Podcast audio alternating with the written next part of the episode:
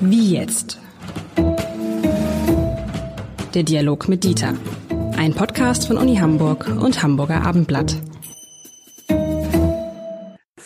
Herzlich willkommen. Mein Name ist Lars Heider und ich würde mit Dieter Lenzen, dem Präsidenten der Uni Hamburg, in unserem gemeinsamen Podcast von Abendblatt und Uni Hamburg, wollen wir heute sprechen, lieber Herr Lenzen, über die Frage, was eigentlich aus der Work-Life-Balance wird. Perspektivisch, da müssen wir erstmal fragen, was ist das eigentlich? Ist das noch wichtig? Äh, äh, warum sind wir auf dieses Thema gekommen? Ähm, weil es die Work-Life-Balance ja früher, als Sie und ich angefangen haben zu arbeiten, so gar nicht gab. Da hat man einfach gearbeitet, gearbeitet, gearbeitet und irgendwann, was die Arbeit übrig ließ, das war Freizeit. Soweit richtig? Soweit richtig. Und ich würde gerne mal eine steile These Na. wagen. Die Idee von der äh, Work-Life-Balance ist eine absolute Schnapsidee ähm, von Leuten, die meinen, dass Arbeit etwas Schlimmes ist, äh, sodass man äh, ein Gegengewicht braucht, nach Möglichkeit in demselben Zeitvolumen oder Intensitätsvolumen ein Gegengewicht braucht gegen das schlimme Arbeiten. So, und wir müssen uns ja dann, wenn wir darüber reden wollen, darüber unterhalten, äh, wann ist Arbeit eigentlich so schlimm, dass man solche Gegengewichte braucht? Oder sind Gegengewichte überhaupt geeignet, Arbeit ähm, äh, angenehm zu machen? Wir können das am Beispiel des Urlaubs uns betrachten. Wenn Sie die Entstehung des äh, Erholungsurlaubs sich anschauen, so hieß er nämlich ursprünglich, äh, dann ist äh, klar gewesen, dass ähm, die Arbeitgeber in den Verhandlungen mit Gewerkschaften im frühen 20. Jahrhundert, teilweise schon im 19. gesagt haben, ja gut, äh, wir glauben, es ist notwendig, dass die Arbeitskraft wiederhergestellt wird, damit die Arbeitnehmer vernünftige Ergebnisse produzieren. Deswegen sind wir bereit, Urlaub zu geben. Nicht im Sinne der Work-Life-Balance, dass, äh, es, dass, dass, die, dass die Arbeitnehmer sich gut fühlen. Das war denen damals egal, sondern es war ihr eigenes Interesse. Das kann man nicht vertreten, das ist vollkommen klar, darum geht es nicht. Aber äh, auf der anderen Seite Arbeit so ähm, mit einem negativen Beigeschmack zu vergeben, dass man da ein Gegengewicht braucht, das finde ich nicht selbstverständlich. Gute These. Also mit anderen Worten, wenn man das Gefühl hat, man braucht etwa ein Gegengewicht zur Arbeit, um sein Leben in eine Balance zu kriegen, dann hat man schlicht die falsche Arbeit vielleicht die falsche, ja, oder man übt sie falsch aus, oder man hat ein falsches Verhältnis dazu. Ähm, und ich glaube, darüber muss man erstmal reden. Ähm, ich würde mal etwas Positives über Arbeit sagen wollen, und das ist sicher unterschiedlich. Und es gibt privilegierte Berufe, und wir gehören sicher dazu, und weniger privilegierte. Aber eins darf man nicht unterschätzen. Ähm, die Bedeutung der Arbeit für die eigene Identität. Wodurch hm. definieren wir uns denn? Doch nicht dadurch, dass wir Handball spielen äh, oder dass wir angeln oder dass wir Urlaub machen, manche vielleicht, das weiß ich nicht, sondern eigentlich definieren wir uns ja durch das, was den Tag am stärksten beansprucht und wo wir Expertise und Proficiency haben, wo wir sagen können, ich bin Schweißer und das kann ich und äh, ich kann tolle Schweißnähte machen. So, und wenn man jetzt sagt, also das ist eigentlich Mist, was du da machst, du brauchst viel Freizeit, damit du das überhaupt aushältst, äh, dann machen wir diese Arbeit schlecht. Äh, wir, wir, wir reden sie schlecht. Und das muss man sich überlegen als Gesellschaft, ob man das will in einer Phase, in der es eben noch nicht möglich ist, dass niemand mehr arbeitet, was im Übrigen eine Katastrophe wäre, weil ich nicht glaube, dass die Menschen wissen, was sie mit ihrer Zeit dann anfangen sollen. Das ist ja dieser Traum von vielen Menschen, so, das ist auch der Traum, oh, in drei Wochen habe ich Urlaub und dann habe ich mal nichts zu tun. Und wenn man dann Urlaub hat, auch wenn es eine schöne Zeit ist, stellt man relativ schnell fest, dass so nach zwei, drei Wochen, bei mir ist es so, eine Sehnsucht wie übertrieben, aber schon, dass ich mich dann freue, wieder zu arbeiten, weil man merkt, dass man die Arbeit auch vermisst. Und ich bin mir nicht sicher, und ich bin mir sicher, wenn das Verhältnis Urlaub und Arbeit umgekehrt wäre, glaube ich, wäre ich kein glücklicher Mensch. Verstehen Sie? Also wenn man, ja. wenn man, also wenn man sechs Wochen im Jahr arbeiten würde und den Rest Urlaub, das würde mir gar nicht gefallen. Sie würden versuchen, dann diese sogenannte freie Zeit, würden Sie ja versuchen, füllen zu müssen. So, äh, eine gewisse Zeit lang fällt einem alles Mögliche dazu ein. Das ist ja auch bei Menschen, die in die Pension gehen, so, dass sie äh, viele Dinge tun, die sie einfach liegen lassen mussten. Aber irgendwann ist das alles getan. Äh, und dann entsteht das Problem von Lehre. Ähm, und äh, das bedeutet aber eigentlich, dass die Gesellschaft dann plötzlich die Aufgabe bekommt, diese Lehre zu füllen. Das ist ja dann der nächste Schritt. Äh, das heißt, ähm, man erwartet dann von einer Gesellschaft, dass sie genügend Zersteuerungsangebote mit sich bringt, so dass diese Seite live überhaupt erfüllt werden kann. Und ähm, ich will das nicht ausschließen, dass das möglich ist, aber was, wenn wir keine Arbeit mehr hätten, sondern alles von Maschinen gemacht würde, was gemacht werden muss, äh, wenn dieser Fall einträte, dann würden die Menschen, zumindest in den westlichen Kulturen, zur Findung ihrer Identität einen Ersatz benötigen. Mhm. Es sei denn, und das wäre ja eher eine ostasiatische Einstellung, äh, dass die Identität, ich definiere mich über, äh, gar kein Bestandteil der Kultur ist. Das ist für uns in Alteuropa und Nordeuropa so üblich und in den westlichen Gesellschaften auch, in den beiden Amerikas vollkommen klar. Ähm, aber äh, wenn das über Nacht käme, äh, würde ich nicht äh, wissen wollen, äh, was äh, dann an Problemen äh, existieren würde. Das wäre gar nicht kompensierbar. Du bist ein Nichts im Augenblick wenn du keinen Beruf hast, über den du dich definieren kannst. Ähm, wir haben ja schon noch immer den Beigeschmack zu sagen, naja, die haben es halt nicht geschafft oder äh, ist rausgeflogen, weil oder wollte nicht arbeiten und ist faul. Das kann man alles versuchen wegzudiskutieren, aber dadurch ist es ja nicht weg, ähm, sondern die, die im Arbeit, im, im, Beruf Erfolgreichen haben eine höhere Wertschätzung, das ist ja überhaupt keine Frage. Ähm, aber es ist nicht auszuschließen, dass innerhalb von 50, 80 Jahren sich das verschiebt. Ähm, das leitet ja über zu dem Thema äh, bedingungsloses Grundeinkommen.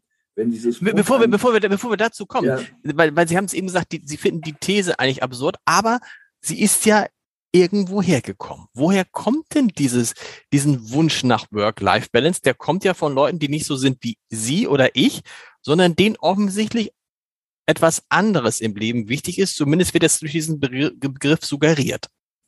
Naja, der ist ja ein Kampfbegriff geworden. Und äh, wenn Sie äh, zum Beispiel in Verhandlungen mit Arbeitgebern erreichen wollen, dass die Arbeitszeit reduziert wird, dann brauchen Sie ja ähm, Chiffren, mit denen Sie das erreichen können.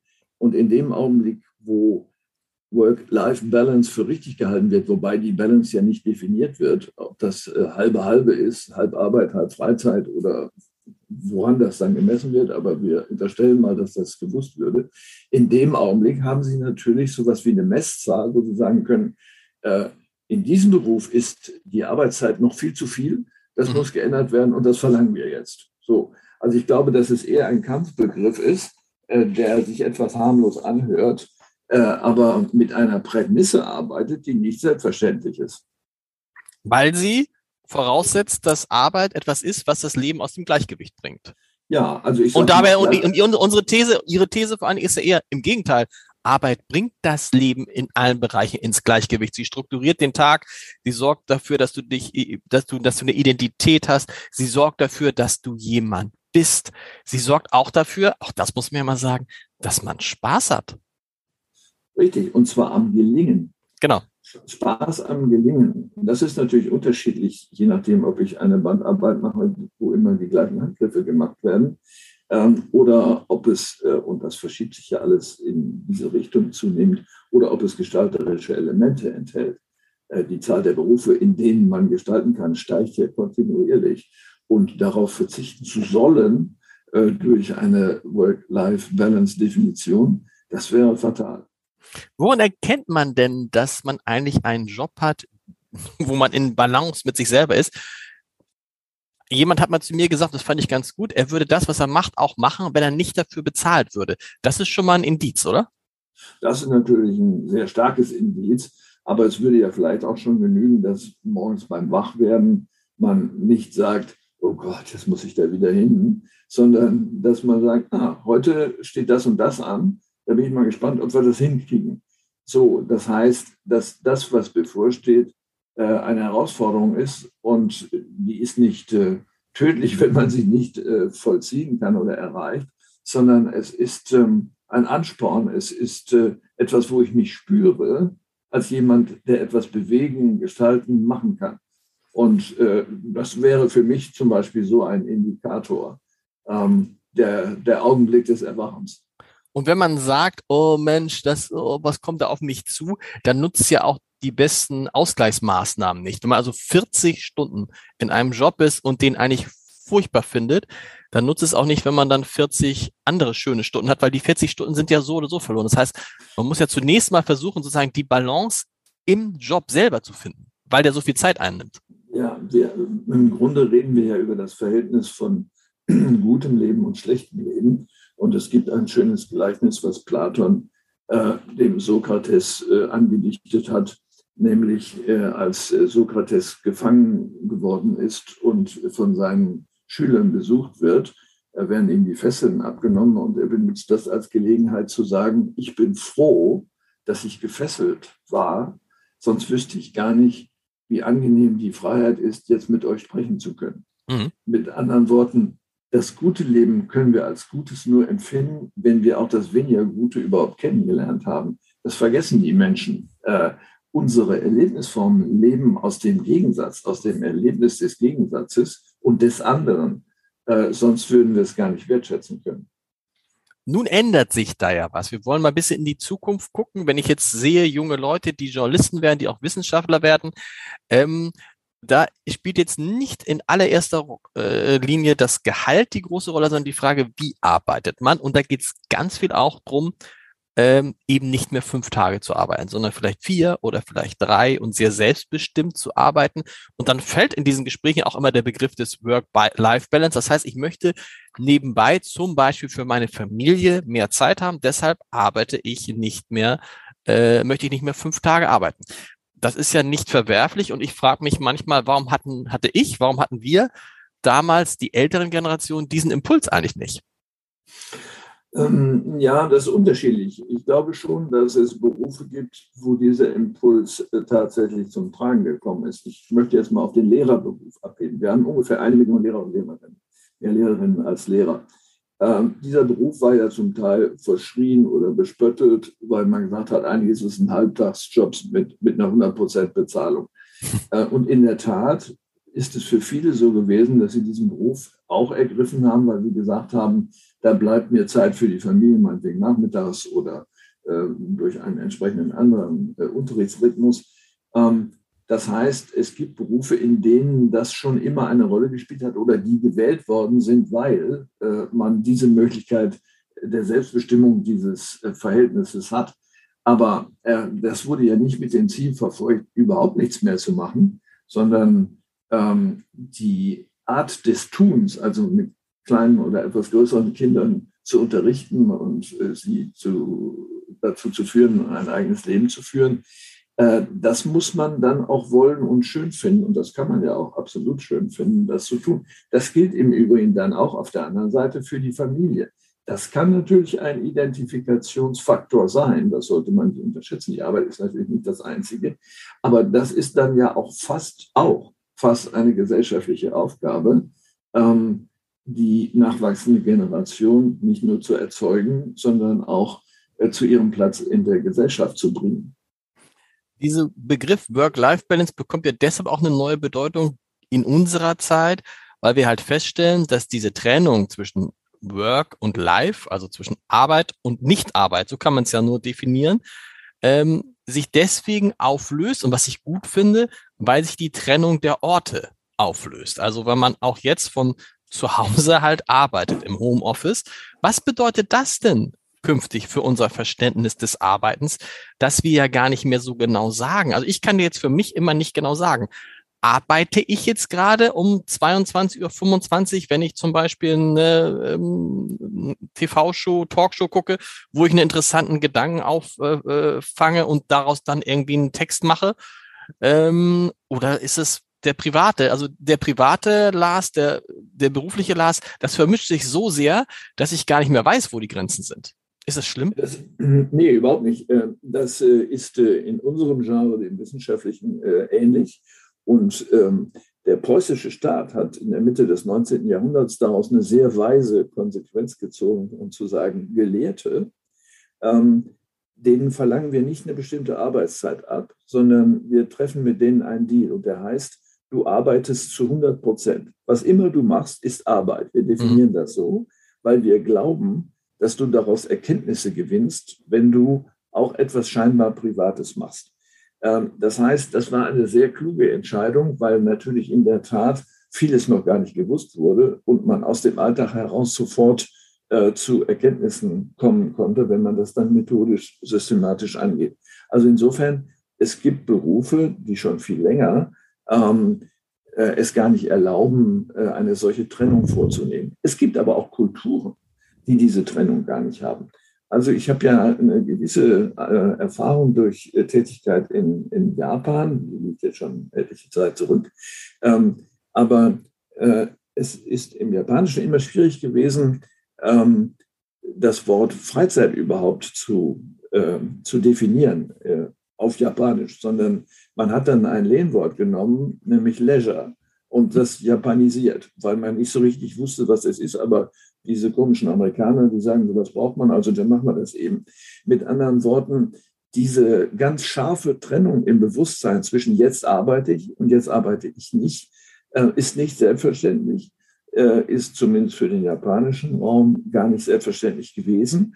Deswegen ähm, auch äh, die Gewohnheit, sehr viel länger zu arbeiten, als es förmlich auf irgendeinem Papier steht und dann abends auch noch mit den Kollegen essen zu gehen und um 22 Uhr noch in einem Restaurant im Grunde zu arbeiten oder zu essen und das Essen ist Arbeit oder die Arbeit ist Essen. Das heißt, das alles nicht zu trennen, äh, das nützt äh, dem Ziel, äh, was man mit der Arbeit äh, verbindet, auf jeden Fall, zumindest in einer Reihe von Berufen, macht es aber auch äh, unschwer ähm, zu sagen, ja, ich lebe. Wieso soll ich das unterscheiden ja. zwischen Leisure und, äh, und Work? Arbeit im Übrigen äh, ist ja ein deutscher Begriff, der im Althochdeutschen äh, Leid bedeutet.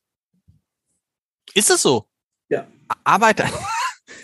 Okay, aber ich glaube, für viele gilt das gar nicht. Man merkt erst dann, dass die Arbeit kein Leid ist, wenn man sie aus welchen Gründen auch immer nicht mehr hat. Jetzt wird es aber noch schwieriger zu sagen, denn früher wusste man wenigstens, wenn ich zu Hause bin, arbeite ich nicht, aber das weiß man jetzt auch nicht mehr. Insofern ist das, wenn ich Ihnen richtig zuhöre, eine gute Entwicklung, dass das Arbeit und Leben durch das Homeoffice noch stärker verschmilzt. Das ist gar, das ist gar, kein, das ist gar kein Nachteil, das ist ein Vorteil. Ist ein großer Vorteil. Einerseits, äh, das, was Sie gerade gesagt haben, es wird ununterscheidbarer. Andererseits äh, aber auch ähm, selbstbestimmter. Natürlich ist es so, dass, sagen wir jetzt, eine Bürokraft, die äh, in der Personalabteilung arbeitet, beim Möhrensuppe kochen nicht arbeitet. Nein, sie bearbeitet keinen Antrag auf Einstellung. Das ist richtig. Ähm, aber sie kann sagen, jetzt mache ich erstmal diesen äh, kleinen äh, Ausflug in die Küche und dann mache ich weiter. Ich muss nicht äh, jetzt sechs Stunden hintereinander ähm, Einstellungsanträge bearbeiten, sondern ich äh, werde dann schon dafür sorgen, dass ich die zwölf Stück am Tag fertig kriege oder wie viel es sein mögen. Aber das mache ich dann, wenn es gerade passt und nicht, wenn die Kinder gerade von der Schule kommen und sagen wollen, dass sie äh, eine Vier geschrieben haben mhm. und sie getröstet werden müssen oder was auch immer. Also äh, das ist ein großer Vorteil. Das ist gar nicht zu, äh, zu, zu überschätzen. Zu bezahlen vielleicht äh, schon. Äh, aber natürlich nicht alle Funktionen lassen sich zu Hause durchführen. Es gibt eben auch Produ Produktionsbetriebe, die gar nicht anders können, als äh, am Band zu arbeiten. Für die ist dann Work-Life-Balance was anderes als für die, die Homeoffice Richtig. machen können, ja? Richtig. Und da, da müssen wir, glaube ich, drüber reden. Das ist dann Freizeit. Ähm, wenn, wenn Sie diesen Gegensatz Work und Life bilden, dann hört sich das ja so an, als ob, als ob Arbeit kein Leben ist. Arbeit gehört zum Leben. Das ist eine mhm. absurde Gegenüberstellung. Was man verstehen könnte, wäre vielleicht Arbeit und Freizeit. Das kann man vielleicht voneinander trennen. Das heißt, da muss ich nicht arbeiten in der Freizeit. Da mache ich irgendwas anderes, was mir Spaß macht. Und dann bin ich auch wieder gerne bereit zu arbeiten. Ähm, das ist ähm, äh, diese, diese Idee dieser Balance zwischen Leben und Arbeit ist eine perverse, äh, eine perverse Verformung der Wahrnehmung unserer Lebenswirklichkeit, äh, die natürlich dann Folgen hat. Das haben Sie schön gesagt. Lieber Herr Lenzen, perverse Verformung. Wir arbeiten einfach weiter. Es nützt nichts. Es wird weiter gearbeitet und dann hören wir uns nächste Woche wir wieder. Wir arbeiten nächste Woche weiter. Bis dahin. Tschüss. Bis dann.